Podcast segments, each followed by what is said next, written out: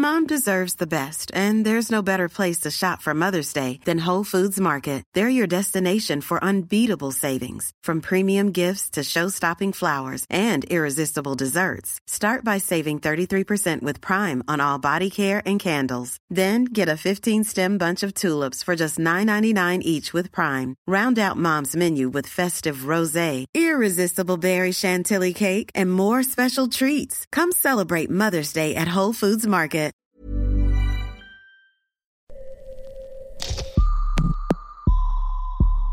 Hay un dicho que corre entre las personas que saben de tecnología. Hay dos tipos de empresas, las que fueron hackeadas y las que lo van a hacer próximamente. Como evidencia reciente lo ha demostrado, ya no hace falta ser una megacorporación o la víctima de un gobierno oscuro de ultramar para que nuestra información sea robada. Recuerdan los jóvenes emprendedores Santiago Fuentes y Antonio Arellano. Hoy, para que las bóvedas informáticas de las empresas y de las personas sean abiertas, solo hace falta una computadora, tiempo y alguien que cometa un error. El objetivo de la empresa que Santiago y Antonio han creado, Delta Protect, es el de democratizar la ciberseguridad entre las empresas mexicanas para que éstas dejen de ser una baja más en esta guerra por la información corporativa, en la que el tamaño de las balas se cuenta por bytes y terabytes.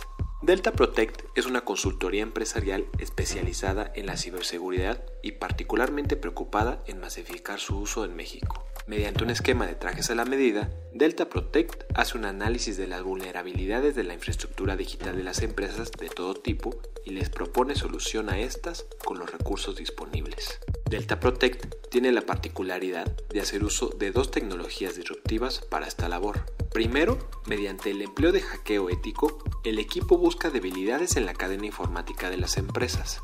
Con esto se identifica por qué resquicios partes malintencionadas podrían obtener beneficios. En una segunda etapa, y si la empresa lo requiere, Delta Protect hace un barrido de la dark web en busca de información empresarial que haya sido robada y esté siendo vendida al mejor postor en los recovecos de la red. De esta manera, Santiago y Antonio han encontrado información relevante de sus clientes en la dark web como nombres de usuarios con dirección, mails, passwords, números telefónicos o datos de tarjetas de crédito. Con más de 50 clientes entre comercios electrónicos, fintechs, empresas de logística y energía de México, Colombia, Argentina y Chile, Delta Protect ha logrado identificar más de 500 vulnerabilidades, entre ellas algunas críticas. Y es que según datos de la industria, el 60% de los ciberataques se deben a errores humanos, como el personal que dio clic a enlaces sospechosos, utilizó la misma contraseña en todas sus cuentas o que abrió correos de desconocidos. De acuerdo con los emprendedores, gracias a su conducción de startup y por ser un equipo compacto y ágil, las soluciones de Delta Protect pueden ser hasta 40% más económicas que los estándares del mercado, mucho de él caracterizado por empresas de Estados Unidos o Israel. Para Disruptores, Santiago y Antonio platican de la industria de la ciberseguridad, su evolución y los temas de frontera de los cuales las personas comunes y corrientes ni siquiera toman en cuenta cuando navegan en su celular y computadora. Yo soy Eric Ramírez, estos Disruptores, comenzamos.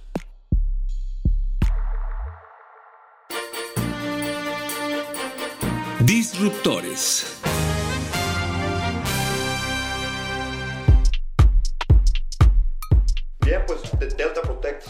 De ciberseguridad. Prácticamente lo que hacemos es simplificar la ciberseguridad, ya que pues la ciberseguridad muchas veces para algunas empresas puede llegar a ser algo muy complicado y lo que nosotros hacemos es darles soluciones a la medida de una forma sencilla de entender tanto para directivos y equipo técnico. En Delta Protect hacemos un traje a la medida. A diferencia de las consultoras grandes y el resto de los competidores es, te quieren ofrecer un paquete gigante de ciberseguridad que pues realmente tal vez te pueda quedar muy grande. O sea, son tres pasos lo que hacemos en Delta Protect, es uno, firmamos un NDA para confidencialidad de ambas partes. Dos, tenemos una sesión de levantamiento con el cliente para entender su tecnología y su infraestructura tecnológica. Y ya con eso les entregamos una propuesta y un plan de trabajo a la medida. Entonces realmente nuestra solución es un tailor-made suit, ¿no? Que es eh, realmente vamos a atacar y vamos a revisar con tu infraestructura. Primero yo creo que es importante analizar eh, qué tipo de empresa eres, ¿no? Digo, yo creo que ahorita mucho la pandemia nos ha enseñado cómo pues las empresas que pensaban que dentro de un lapso de 10 o no de 5 años iban a empezar a digitalizar, hicieron en menos de dos meses, ¿no? ¿Y qué es lo que pasa aquí? Pues todas esas empresas que ya son susceptibles a un ciberataque, es decir, que ya cuentan con cierta infraestructura tecnológica o digital, pues eso automáticamente los convierte en unas posibles víctimas de un ciberatacante. Tenemos más de 50 clientes, eh, algunos son recurrentes, ¿no? En que les hacemos un plan a la medida justamente a lo largo de un año. Muchos contratan nuestros ISOs también a lo largo de un año y muchos de estos clientes también es un one-time assessment, ¿no? Llegamos, auditamos su tecnología, aprovechamos vulnerabilidades y listo. Y pues nos vuelven a buscar o a los seis meses o al año para volver a hacer ese ejercicio. Un, gran porcentaje es fintech, eh, fintech, crowdfunding, el resto, pues como mencionábamos, oil and gas, logística y transporte, retail, e-commerce, blockchain, criptomonedas, Sí, es un poco, claramente, pues siendo un startup, eh, tenemos precios mucho más competitivos, pero eso no afecta pues ni a la calidad del trabajo ni a los resultados entregados. En lo que llevamos de la empresa hemos ya detectado más de 500 vulnerabilidades que hemos corregido de nuestros clientes de distinta criticidad, desde una criticidad baja hasta una criticidad, eh, bueno, una vulnerabilidad crítica, por así decirlo, ¿no? Entonces, pues es el tema obviamente de un precio competitivo, el talento que tenemos, eh, la visión un poco global de cómo entender las nuevas tecnologías, eh, la experiencia que tenemos de trabajar con clientes de más de 10 distintas industrias. Eso podría ser un poco el, el pitch de ventas que nosotros tenemos con los clientes. Y algo aquí también, digo, es un factor muy importante, es el tema cultural pues yo creo que latinoamericano, ¿no? Porque obviamente, digo, nosotros hemos tenido la experiencia con empresas que hemos platicado, americanas o europeas, que el tema de ciberseguridad es algo que ya lo tienen como, digamos, por default, ¿no? O sea, es algo cuando ya crean una aplicación, saben que la ciberseguridad es algo que tienen que atender y pues incluso un gran porcentaje del presupuesto dedicado a ese proyecto lo dedican a ciberseguridad. Pero ¿qué es lo que pasa aquí en México? Muchas de las empresas, y lo hemos observado muchísimo, ¿no? Con diferentes este, clientes potenciales que nos acercamos y pues dicen como, no, pero a mí no me van a hackear nunca. ¿Por qué? Si yo soy muy, yo soy muy chiquito, ¿por qué se van a fijar los hackers con que está en mí? ¿No? Eh, es a veces complicado explicarles que el gran porcentaje de los ciberataques no son dirigidos, ¿no? Son aleatorios. Exactamente. Entonces es aquí donde tal cual pues las empresas pues, piensan que nunca les va a pasar, ¿no? Y pues digo, yo creo que es muy clara la frase famosísima que existe, que es, hay dos tipos de empresas, las empresas que han sido hackeadas y las empresas que van a ser hackeadas, ¿no? En, en algún momento este, de, su historia, ¿no? Van a ser hackeadas, ¿no? Entonces, es algo aquí pues muy, muy difícil porque en México, pues sí, creo que ustedes lo entienden muy bien, que hasta que uno le hasta que el mexicano le pasa, reacciona, ¿no? Entonces, es aquí donde sabes muy complicado porque sí nos ha pasado con un par de, de clientes, ¿no? Este, que obviamente tú llegabas con ellos a decirles, oye, así es como hay que protegerse, te quiero ayudar, ¿no? Este, de cierta forma, eh, ve de qué manera te podemos este, apoyar en tus operaciones de ciberseguridad y no lo vean como prioridad en ese momento, hasta tres meses después que nos hablan para decirnos, oye, recibimos un ciberataque, por favor ayúdanos a sacarnos en tiempo y forma, ¿no? Entonces, pues es muy importante tomar en consideración esa parte igual.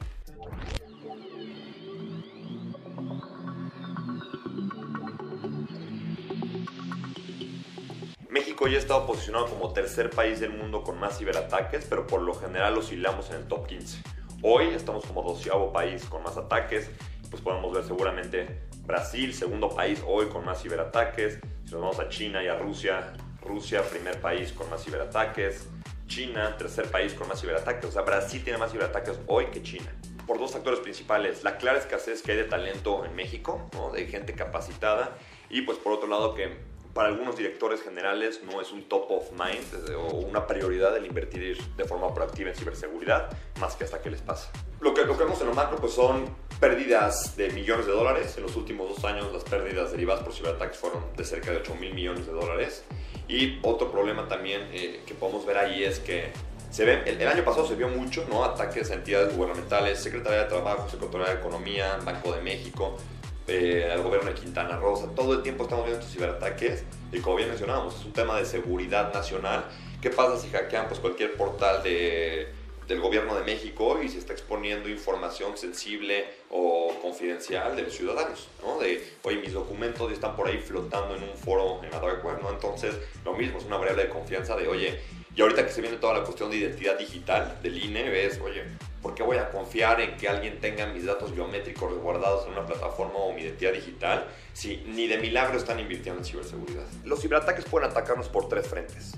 Uno, imagínate que eres una empresa de cualquier sector, te cae un ciberataque que tal cual lo que hace sea un ransomware que no permite a tus empleados trabajar, sea un día, dos días o tres días.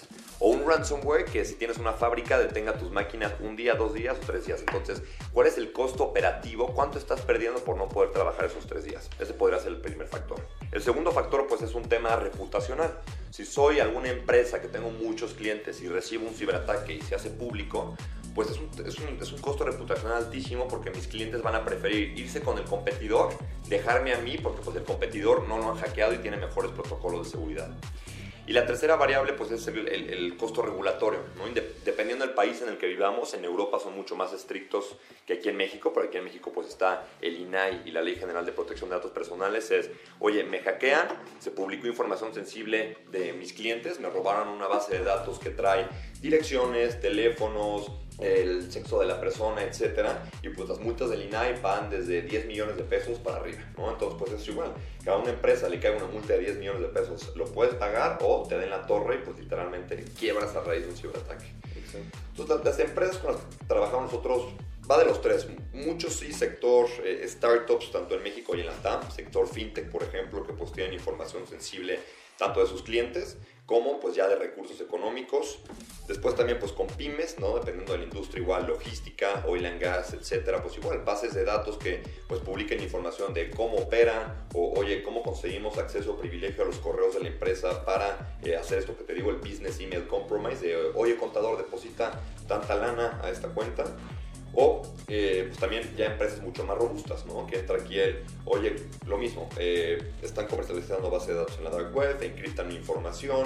Eh, si somos una empresa de servicios públicos, ¿no? Lo que mencionábamos de esta empresa de agua en Estados Unidos que alteraron los niveles químicos.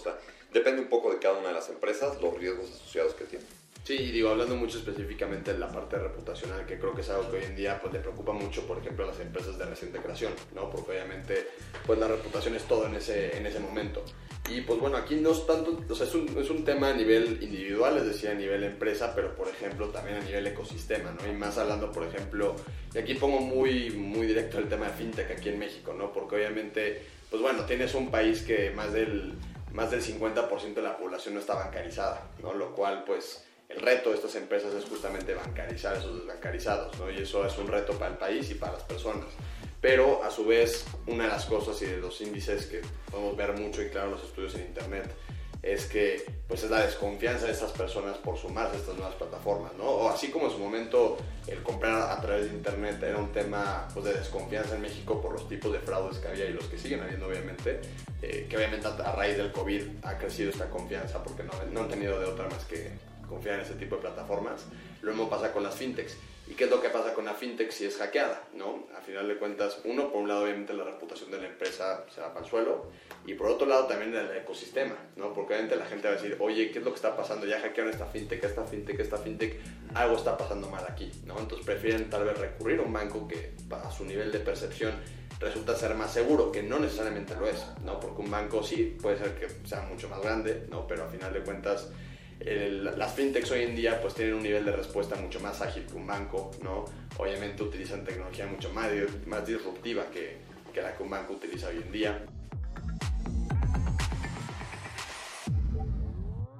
Santiago Fuentes y Antonio Arellano son dos egresados del ITAM en donde compartieron aulas y desarrollaron una amistad basada en el interés de la disrupción tecnológica aplicada a los negocios. Según cuentan, tras un intercambio educativo en Israel, repararon en la importancia de la industria de ciberseguridad, la cual está despegado en todo el mundo ante las crecientes amenazas que acompañan a la democratización tecnológica. Así, de acuerdo con los emprendedores, nunca ha existido mayor demanda por servicios accesibles de ciberseguridad personal y empresarial. Según explican, la pandemia catalizó la presencia digital de las personas, así como de las empresas, mediante el trabajo a distancia, teleconferencias, mayor tiempo navegando en la red y la explosión del e-commerce. Esto ha tenido implicaciones profundas para el mercado de la ciberseguridad. Según informó en agosto pasado el FBI de los Estados Unidos, el número de denuncias por ciberataques recibidos por su división en la materia habían escalado a las 4.000 al día, 400% más que en un día pre-COVID. Además, de acuerdo con la empresa de ciberseguridad Kaspersky, al momento de escuchar esto, México es el cuarto país del mundo en recibir más ciberataques, solo por detrás de China, Rusia y Estados Unidos. Los emprendedores explican que esto se debe al gran tamaño de la economía mexicana, pero también en buena parte a la vulnerabilidad intrínseca de su mercado, a falta de talento en ciberseguridad y la falta de educación en los corporativos sobre su importancia. Según un estudio reciente de la firma de inteligencia laboral EMSI, por cada 100 puestos existentes en los Estados Unidos en busca de profesionales de ciberseguridad, hay apenas 48 posibles candidatos es decir, menos de la mitad de la demanda en esta materia está siendo cubierta. Esta ausencia de talento no puede más que dispararse para el caso de México, según Santiago y Antonio. Los emprendedores hablan de la evolución del cibercrimen y el papel de la dark web en el trasiego de información sensible. El tema del cibercrimen, hemos visto pues, este crecimiento exponencial en la tecnología de acuerdo a la ley de Moore, que hablaba de que cada 18 meses el poder de procesamiento de las computadoras se duplicaba y se reducía en una fracción el costo. Y eso ha permitido que la tecnología se democratice en todo el mundo, que ya eh, cerca de tres cuartas partes del planeta ya tengan acceso a un teléfono o a un smartphone o incluso internet. Y aquí también esto va de la mano con cómo las empresas pues van migrando más hacia lo digital. Y conforme más vayamos migrando hacia lo digital, pues hay una correlación cercana a uno de cómo van aumentando los ciberataques. De hecho, el presidente eh, y el chairman del Foro Económico Mundial, del World Economic Forum, dice que la siguiente crisis a nivel mundial no va a ser una pandemia, sino realmente va a ser un ciberataque que nos deje sin acceso a servicios básicos. Hemos visto problemas, por ejemplo, en Ucrania, eh, un hackeo, apagón eléctrico de toda la red de Ucrania. Eh, recientemente en Florida también hubo un hackeo que a una planta purificadora de agua pudieron alterar los niveles de los químicos y pueden contaminar el agua. ¿Qué pasa si igual eh, un hackeo a una empresa de telecomunicaciones que nos deje sin conectividad o puede escalar más? Hemos visto también eh, en la pandemia, un hospital en Alemania recibió un ciberataque que lo dejó también sin electricidad y a raíz de eso desafortunadamente murió un paciente ¿no? que estaba conectado a oxígeno. Entonces, entre más conectados a Internet estemos, más riesgos cibernéticos van a haber y por ende más ciberseguridad se va a necesitar. Y todo va evolucionando, ¿no? Tal vez el día de mañana eh, nuestra empresa vaya a migrar ya no solo a hacer pruebas de penetración, sino entender un poco cómo hacer frente a pues, todo este poder de cómputo, o sea, he escuchado de quantum computing, de estas supercomputadoras que cada vez son más comunes, pues puede descifrar una contraseña o un hash en cuestión de microsegundos. Entonces en su momento va a tener que haber ciberseguridad para quantum y es una cuestión que nosotros como startup vemos y nuestra visión es, siendo jóvenes, ¿no? tenemos la oportunidad de entender qué está pasando en el mundo y podernos adaptar rápido a esas nuevas tendencias y tropicalizar pues toda esa tecnología que está en el mundo hacia lo que realmente necesita el mercado, tanto en México como en Latinoamérica.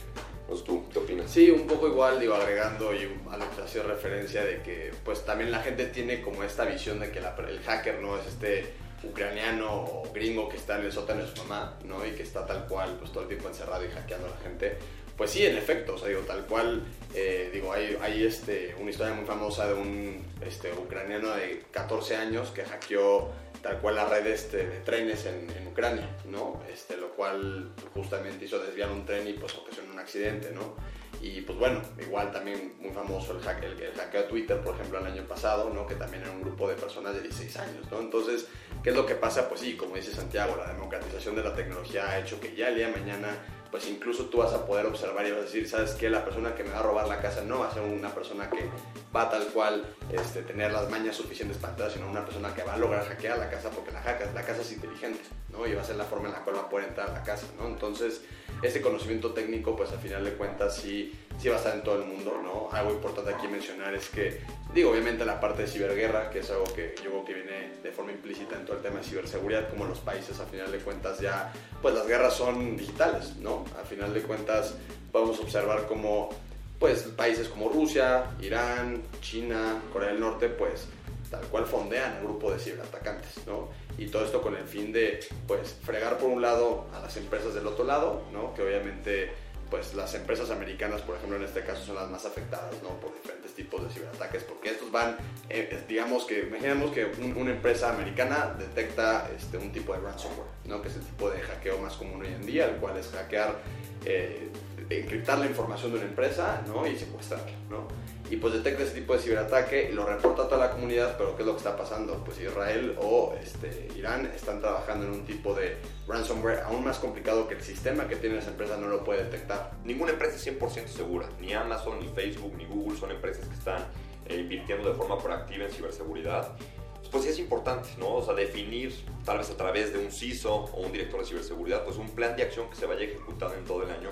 Y son varios factores, no solo el factor tecnológico, sino el operativo, ¿no? Realmente tener bien determinados los procesos internos, las políticas, los manuales, porque pues es muy fácil que un hacker esté echando ojo desde afuera a ver por dónde puede entrar y entra al mail del CEO y le pide al contador que haga un depósito a una cuenta. Y como viene del director general, iba a preguntar y va a hacer ese depósito.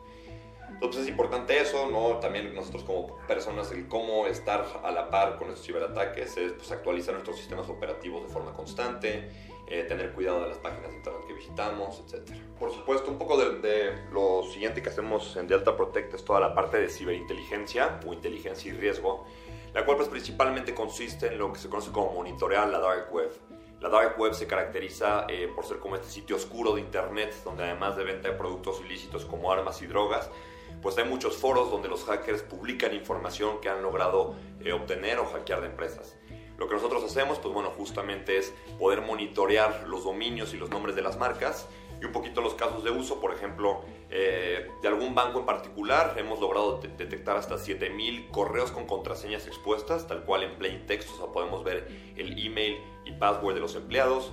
También, por ejemplo, podemos monitorear los BINs de las tarjetas de crédito, que son estos primeros seis dígitos únicos identificadores de cada tarjeta y le podemos decir a un banco, oye, tú tienes 5.000 tarjetas clonadas en venta en la dark web. Entonces, en vez de que el día de mañana reciba 5.000 llamadas de clientes eh, molestos por cargos no reconocidos, nosotros tal cual te podemos decir cuáles son esas tarjetas para que tú se las repongas al cliente, cuánto te ahorramos en averiguaciones y en call center. Y también algo que hacemos en esta parte pues es eh, podemos monitorear hasta 40 idiomas en la dark web y por ejemplo algunos casos de uso que hemos tenido es de un banco particular en México. Encontramos una conversación en un blog de hackers ruso que estaban hablando en ruso de tarjetas de crédito y aplicaciones móviles. Entonces eso les permite a la empresa entender que ya los están atacando, o sea, un, grupo de hackers ya están hablando de ellos, entonces cómo mitigan su riesgo actual y cómo se eh, preparan para mitigar el riesgo futuro. Y el tema aquí también, luego es que lo hemos visto, ¿no? Tanto de corporativos muy grandes y de bancos, pues todo el tiempo están vendiendo bases de datos e información. Es algo común, desafortunadamente. Y luego el problema también es que estas bases de datos que publican de bancos, otras empresas se las compran a los hackers y es así como están hablando para molestarnos y ofrecernos seguros y tarjetas de crédito todo el tiempo. Del Q1 de 2019 al Q1 de 2020, por ejemplo, en Q1 de 2019 se expusieron cerca de 2.400 millones de datos en la dark web y el Q1 de fue 2019 y el Q1 de 2020 cerca de 8.400 eh, millones de vulnerabilidades o datos expuestos en la dark web. O sea, cerca de cuatro veces más en ese aspecto. Y sectores, salud, claramente, sector financiero también, despachos de abogados, aerolíneas, empresas de e-commerce también, importantísimo, ¿no? Pues todo el mundo migró hacia el e-commerce y pues como estas empresas de e-commerce no tienen buenos protocolos o utilizan pasarelas de pagos que no tienen mucha seguridad, también de clientes que tenemos que monitoreamos eh, cuántas tarjetas de crédito o, o, los monitoreamos los bins de las tarjetas de crédito. Impresionante cómo a partir de mayo veíamos día con día cómo estaban vendiendo y vendiendo y vendiendo y vendiendo tarjetas. Pues yo creo que todavía no es un top, o sea, si de milagro apenas está volviendo un top of mind para muchos directores generales de empresas el tema de, ciberseguridad, pues no saben el tema de la dark web. O sea, la, la experiencia que nosotros hemos tenido es eh, cuando alguna empresa nos solicita que hagamos una búsqueda de su información, pues sí, hasta se sorprenden y muchas veces hasta los directores de tecnología o directores de seguridad se asustan, ¿no? Porque dicen, oye, ¿cómo es posible que tanta información mía esté expuesta? Y muchas veces es también porque, por ejemplo, los empleados utilizan su correo corporativo para fines no corporativos, ¿no? Que ponen su password, su, mail de la empresa para Spotify o su mail de la empresa para cualquier otra plataforma. Y pues es muy común que todas estas empresas estén siendo hackeadas, entonces publican, hackean a Spotify. Entonces ya tu mail, tu mail corporativo con tu contraseña ya está expuesto. Y la probabilidad de que tu contraseña que usas para Spotify y para tu mail de la empresa sea la misma, pues es altísima. Los invitamos a que empresas que quieran empezar su proceso en ciberseguridad entren a nuestra página de internet deltaprotect.co y se hagan un diagnóstico gratuito. Les va a resultar bastante útil, les vamos a dar información que les va a ayudar pues con mucho gusto los podemos apoyar en cualquier otra cuestión que necesiten adicional. Y pues como menciona Toño, ¿no? Hay dos tipos de empresas, las que ya hackearon y las que van a ser hackeadas, eso es importante entonces actuar Y también a nivel personal, tener mucho cuidado cuando damos clics en Internet, las páginas que visitamos, eh, cuando nos conectamos a Wi-Fi públicos. Como usuarios de Internet es sumamente importante tener cuidado. Y lo más importante como personas es tener contraseñas complejas y no repetidas. O tener contraseñas con mayúsculas, minúsculas, caracteres alfanuméricos y no utilizar la misma password para todo. Porque si le echan, un ojo a ver si está su mail ahí en la dark web, les aseguro que ves su contraseña y si no la han cambiado en dos o tres años, pues estamos fritos todos, ¿no? Nosotros buscamos constantemente, pues sí, informar eh, y democratizar de cierta forma, pues la ciberseguridad a todo el mundo, ¿no? Y pues de cierta forma sí puede ser un tema muy complicado que hoy en día, por más que intentes tú buscar videos en YouTube o aprender por tu parte, puede ser complicado, por lo cual les, les sugerimos que nos sigan en redes sociales, nos pueden encontrar como Delta Protect en Twitter y LinkedIn, ¿no? Y pues también constantemente todos los miércoles, por ejemplo, publicamos artículos de opinión personal relacionados a un tema específico, una noticia relevante del mes o de esa semana, lo cual creo que puede ser como una buena forma para iniciarse en la ciberseguridad. Gracias por escucharnos. Si hay alguna empresa disruptiva, de altos vuelos o algún emprendimiento de cual quieras escuchar, no dejes de escribirnos a podcast.om.com.mx o en Twitter en podcastom. Esta es una producción de la Organización Editorial Mexicana.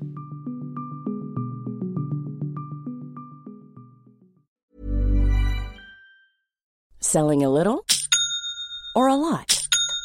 Shopify helps you do your thing however you cha-ching. Shopify is the global commerce platform that helps you sell at every stage of your business. From the launch your online shop stage to the first real life store stage, all the way to the did we just hit a million orders stage. Shopify is there to help you grow. Shopify helps you turn browsers into buyers with the internet's best converting checkout. 36% better on average compared to other leading commerce platforms because businesses that grow grow with Shopify. Get a $1 per month trial period at shopify.com/work. shopify.com/work.